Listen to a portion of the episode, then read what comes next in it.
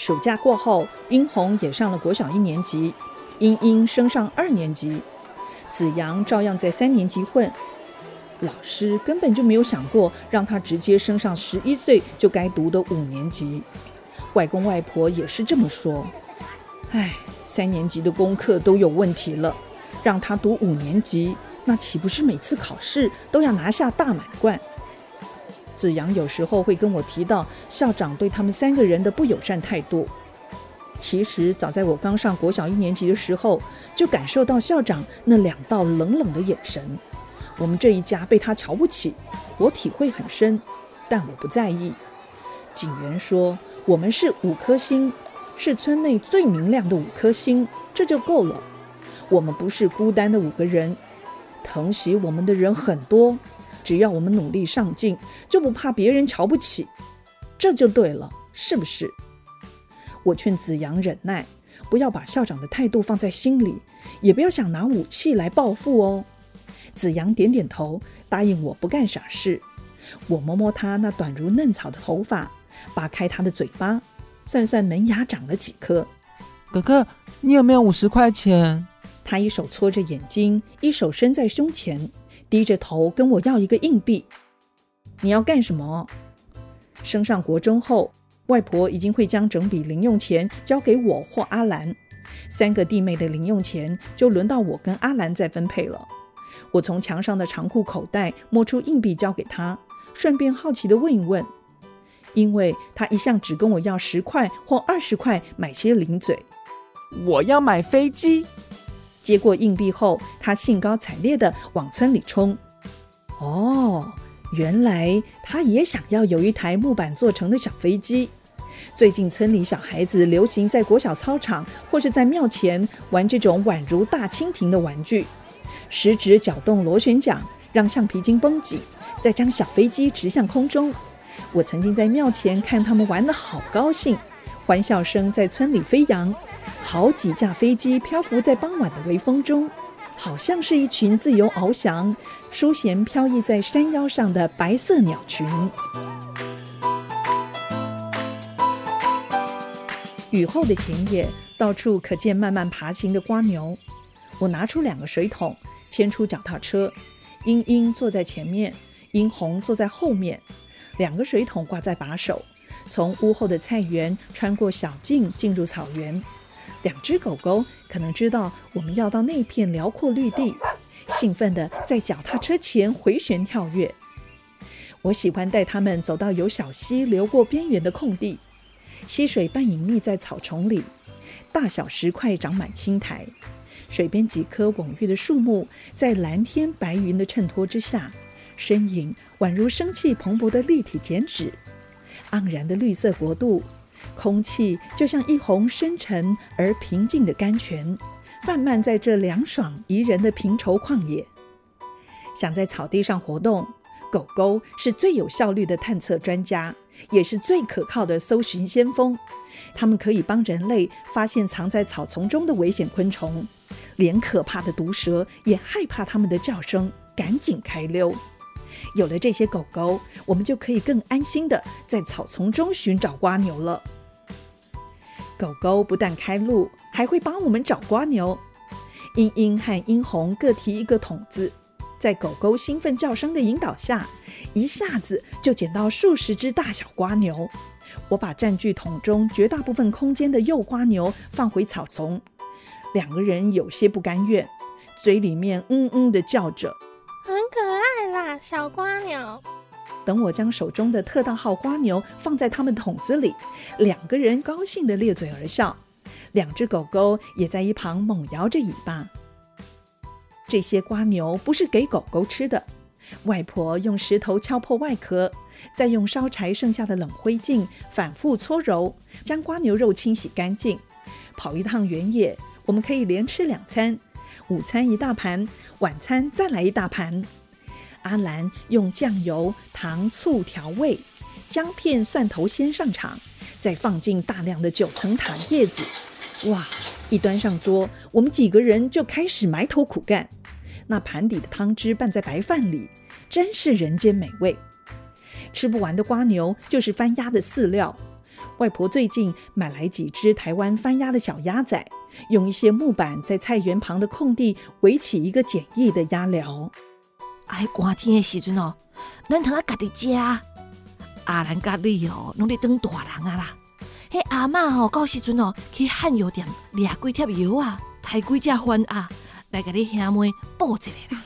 吃不完的还可以再到市场卖，不怕没人买。阿兰天天数着番鸭，一脸喜色。子阳，你要交代狗狗不可以咬鸭子哦。我想起阿兰以前辛辛苦苦煮红茶、卤鲫鱼，好不容易才赚了一点小钱，想到过年前他可以轻松摆摊卖整只的大鸭子，心中就替他高兴。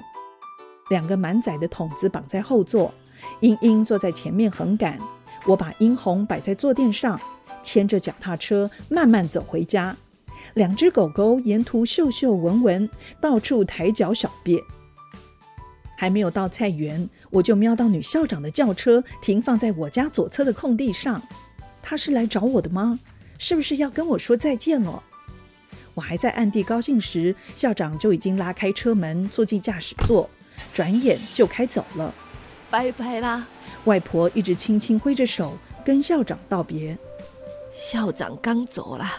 他说要调到县政府教育局了。哦，升官啦，升官啦！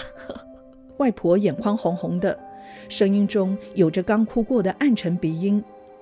我把英英和英红带进房间内，抽出两本童话故事，要他们乖乖待在房间里，再抽出两块木板盖在桶子上，免得瓜牛爬走。没错，外婆刚刚在女校长面前哭过。她应该不是舍不得校长离开吧？一定是来谈我的事。外婆可能是感激而感动，是不是这回事？我心中那一层不安的阴影又晕染开来。会不会是他传达妈妈的讯息给外婆，让外婆一时难以自持，伤心落泪呢？不对，虽然哭过，但是外婆语气中有着几分欣慰。嘴角也浮上一丝难以察觉的笑意，那不是微笑，而是接受到不寻常的讯息，冲击平复，紧接着出现了一股喜悦感。田野尽头，一部修旅车奔驰在屏东沿山公路上，银白色车身，远看像是一台亮丽光鲜的大玩具，如幻似真，缓缓划过路边一长排台糖沿路种植的台湾栾树。距离虽远，但是直觉告诉我，那是欧阳老师的车子。女校长跟他正在我家附近走动，他们在干什么呢？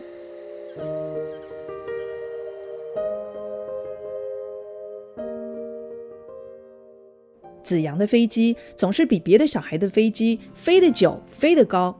因为外公帮他改装过，细软的橡皮筋换成轮胎剪成的橡胶条，动力一下子就提升了好几倍。子阳也在机翼上下功夫，他从溪底捡来几片小巧的漂流木，外公根据他的指示，将木片削成有角度的机翼，本来薄如纸板的翅膀变成雄赳赳的硬木羽翼。这下子，这架五十元买来的飞机身价立刻提升数倍。更酷的是，殷红还拿出彩色笔帮他彩绘。这台迷彩装的飞机顿时就成了众人羡慕的焦点话题。哇，真酷！不要说是村里的小孩羡慕，就连那些高中生也好奇的都过来看子阳表演。子阳，借我玩一下好不好？子阳，五条橡皮筋换一次，可不可以？子阳，前天你吃了我的两块咸酥鸡，借我玩一下啦，算是抵账好不好？子阳一向大方，不求回报，说借就借，还当起指挥官跟教练。下一个轮到你，别抢，他先来的。这样子拿，这样子推出去，这样才会飞得高哦。虽然是看别人玩，他却是比玩的人还要高兴。一天傍晚，还没见人影。英英和英红的哭声就从远处传入屋内，我冲出大门，只见子阳揉着眼睛，低声啜泣地走向家里。英英和英红跟在他后头，不断哭着。子阳手中抓着那架飞机，只是飞机已经破碎，机翼崩裂，机身凹塌，黑色的橡胶条在他手中晃荡着。怎么搞的？我倒不是心疼那架飞机，毕竟他们已经玩了好一段时间了。倒是此时他们三人的狼狈模样，让我心酸心疼。子阳默不作声，低头走进屋内。是校长了，都是校长了。英英和英红哭得上气接不着下气，两人跑到我面前，不约而同的用一只脚猛踩着地上，还一边大哭。校长怎么样？阵阵愤怒涌现。虽然还不知道校长干了什么事，但是八九不离十，一定是他让三个人哭着回来。而且飞机说不定就是校长打坏的。校长把飞机踩扁了啦！英英总算在哭声中喘出一口气来。撞到他，他就这样子，这样子了。两人又同时举脚往地上踩了一下。说完后，两个人哭得更大声了。怒火在我心中有如怒涛翻搅。欺负人！你们通通进去，姐姐在溪底，马上回来，通通不准出去，有没有听到？我从柴堆中选了一只较硬的长木条，跳上脚踏车，往学校快速的冲过去。外公的铁牛车正往回家途中，外婆坐在右侧，见我往学校冲，两个人在车上一起喊：“阿宝啊，阿宝啊，啊你都卡卡慢呢，啊你是没对啊？没有啦。”我草草回应一声，低扶着上半身，直冲学校。脚踏车停妥，将木条藏在背后，在走廊的柱子间闪闪躲躲，找寻校长的踪迹。走廊上一片寂静，只听得到树上传来的鸟叫虫鸣。校长室的毛玻璃看不透，我不敢贸然把紧闭的门推开。此时，教职员厕所的洗手台传出哗哗的水声。我立刻藏身柱子后面，走廊那头果然是校长从厕所里出来。他拿出手帕擦着手，一脸傲慢。我几乎可以闻到他内心底层的龌龊。他没发现我。等他走过柱子旁，我拿出木条从背后攻击，往他的小腿狠狠地连抽好几下。他惨叫几声，圆滚的身躯跌坐在地上。报复已成。我赶紧快跑离去。我也知道他已经看见是谁下的毒手，但是我根本不怕他报复。我已经是国中生了。子阳三个人虽然还在国小，但是他又敢怎么样？校长可能是跌得不轻，而且我那孔武有力的攻击也让他吃足了苦头。我拔足狂奔，跑向脚踏车时，还能够听到他躺在地上的哀嚎声。冲出校门口时，见外婆气急败坏，一脸惊惶的骑着机车过来。阿宝啊，你是要冲啥啦？听阿妈的话啦，没事啦，阿宝回来啦，阿宝啊！外婆在机车上厉声嘶喊。我埋着头一直往家里骑。外婆骑进校门，她想干什么？我心里有谱，她是想去跟校长道歉，是不是？我冲到学校。子阳应该已经把原因告诉外公外婆，还没有骑到家，就看见外公铁青着脸站在路旁。阿公，无代志啦，你放心。嘿，差下来好啊！外公伸出手来，结果我还抓在手中的木条。你搞你吧！我把脚踏车停在屋前，毫无惧色的跟着外公走进屋内。阿兰已经回来了。他一脸惊恐的搂着三个也是满怀惊恐的弟妹，四个人挤在我的房间门口。我知道事情不妙了。归来！我还没有搞清楚外公的意思，木条就像大雨一般落在我的臀部上，疼痛传遍全身。阿公归来！外公并没有住手，木条噼啪作响。我忍住眼泪，赶紧跪在地上，以免外公的暴怒一发不可收拾。啊！你这个囡仔哦，实在是唔捌代志啦。伊敢是你哦，一个让轻彩动手的人啊！外公停了一下，嘴角抽动着，双手不停的发抖。阿兰先哭出来，接着其他三个人也放声大哭。我回头朝他们挤出微笑，四个人只剩下阿兰还在抽泣，其他三个虽然被我刻意假扮的嬉笑暂时安抚住，但是脸上还是挂满着惊恐。啊，你是去好好创什么戆代志哈？外公还在生气，说起话来不断发抖。我打了他的腿几下，他跌倒在地上，我立刻跑开。这时候，阿妈，我不理会疼痛，简恶快速交代，但如例如会的告诉外公整个过程，希望能让他安心，浇熄他的怒火。你，吼啊，你你这个吼，吼，哎呦！这次木条直接落在我的背部，我还是忍着疼痛不敢哭出声。四个在我背后的弟妹却一起放声大哭。好啊啦，好啊啦，快被冲下了！外婆的机车还没有停火，就在屋前空地凄声呐喊：“无代志啦，你干嘛吓一个人无受伤啦？”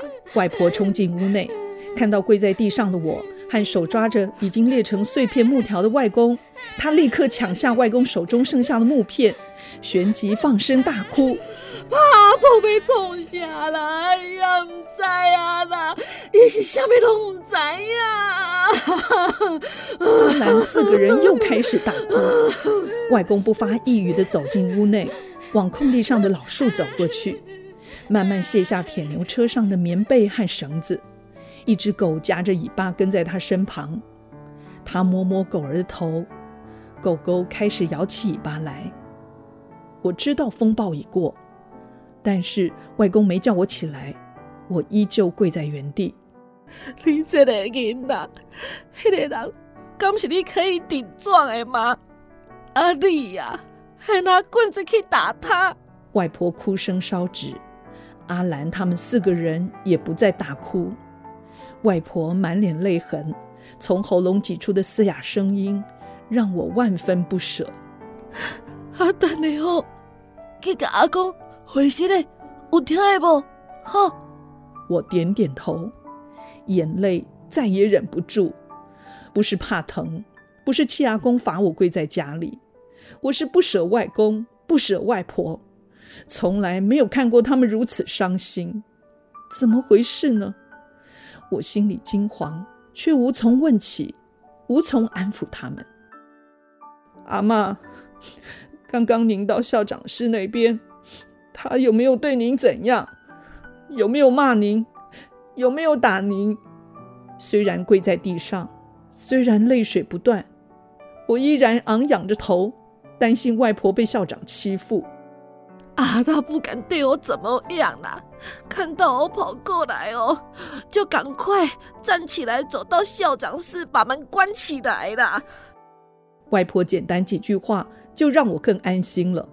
别惊啦吼。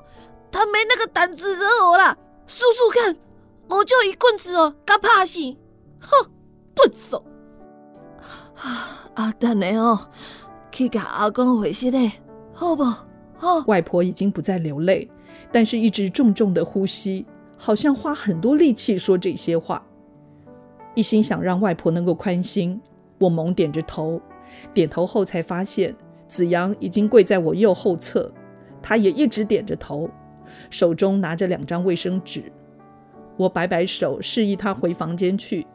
他不但没起身后退，反而挪移着两个膝盖，在地上通通前移，靠近我身旁，把卫生纸交给我。我先用一张擦擦他的大花脸，再用剩下的一张擦擦我的眼角。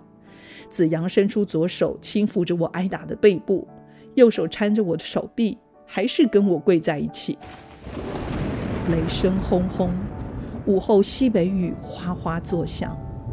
外公已经走进屋内，那只狗狗也一道过来跟我们跪在一起。屋外一位阿婆撑着雨伞来到我家屋前的空地，我在漫天雨花中认出是那位在庙口帮阿兰宣传鲁鲫鱼的那位好心阿婆。起来，通通起来！阿婆一脸铁青。朝着外公厉声斥责：“骂一骂就好，干嘛还要罚跪呀？你发什么神经啊？还打他！管一下就好了嘛。阿宝只是个小孩儿，他知道什么？起来，去去洗洗脸。我们望向外公，他坐在椅子上低垂着头，一手搁在桌子上，脸庞扭曲，痛苦满意，双眼紧闭，有气无力地跟我们说。阿哥唔紧，甲阿婆讲多谢。我跟子阳一起说：“谢谢阿婆。”狗儿低鸣两声，也跟着我们站起来。屋外雨势突然转趋狂暴，外婆的身影在漫天飞舞的水汽中已成了模糊暗影。但是我依旧可以感受到阿婆陪她在屋檐下悉诉低语时，她那难以平静的伤痛魂魄。阿妈。您为什么会哭得如此悲痛？